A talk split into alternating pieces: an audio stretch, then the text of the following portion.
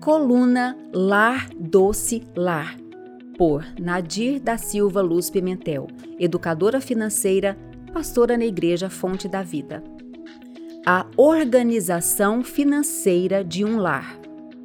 A forma como a família gerencia e organiza as finanças reflete no relacionamento, na harmonia e na paz dentro do lar. Esse comportamento, quando feito de maneira errada, pode acarretar problemas emocionais, sociais e espirituais dentro de um lar. Quando a renda familiar não é suficiente para a manutenção dos gastos mensais, a vida do casal e da família se torna uma rotina monótona e geralmente cheia de conflitos e até discussões explosivas. De forma semelhante, ainda que não se viva a escassez de dinheiro, mesmo assim é comum a falta de consenso familiar em ganhar, gastar, cuidar e investir o dinheiro da família.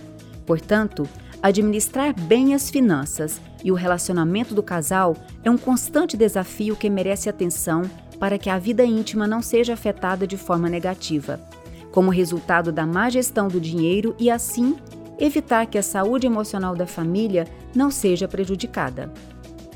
Mas como organizar as finanças?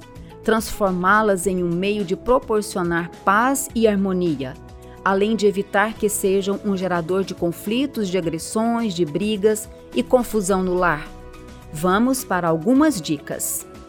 Primeiro, praticar o autoconhecimento e conhecer as suas próprias limitações e do cônjuge em relação às dificuldades e habilidades de lidar com o dinheiro. Segundo, conversar abertamente sobre dinheiro de forma preventiva e respeitosa. Terceiro, procurar a ajuda de profissionais antes que a bomba estoure e as brigas se tornem inevitáveis. Quarto, discutir e dividir a administração das finanças em parceria com o cônjuge.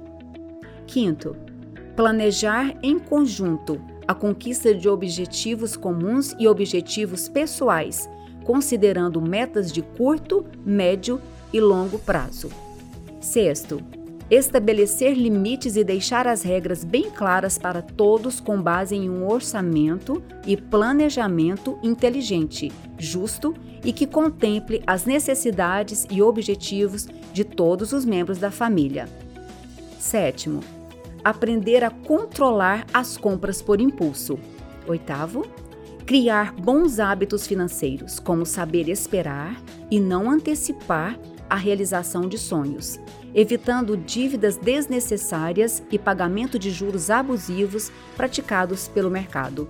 E, finalmente, ter metas claras e bons motivos pelos quais está se esforçando para economizar e guardar dinheiro, evitando o acúmulo desnecessário e a frustração por falta de clareza e definição dos sonhos a serem realizados dentro de uma escala de prioridades. A dificuldade em lidar com o dinheiro tem sido motivo de seríssimos problemas familiares e muitos lares têm deixado o amor esfriar, o respeito acabar e, infelizmente, o desejo de convivência desaparecer.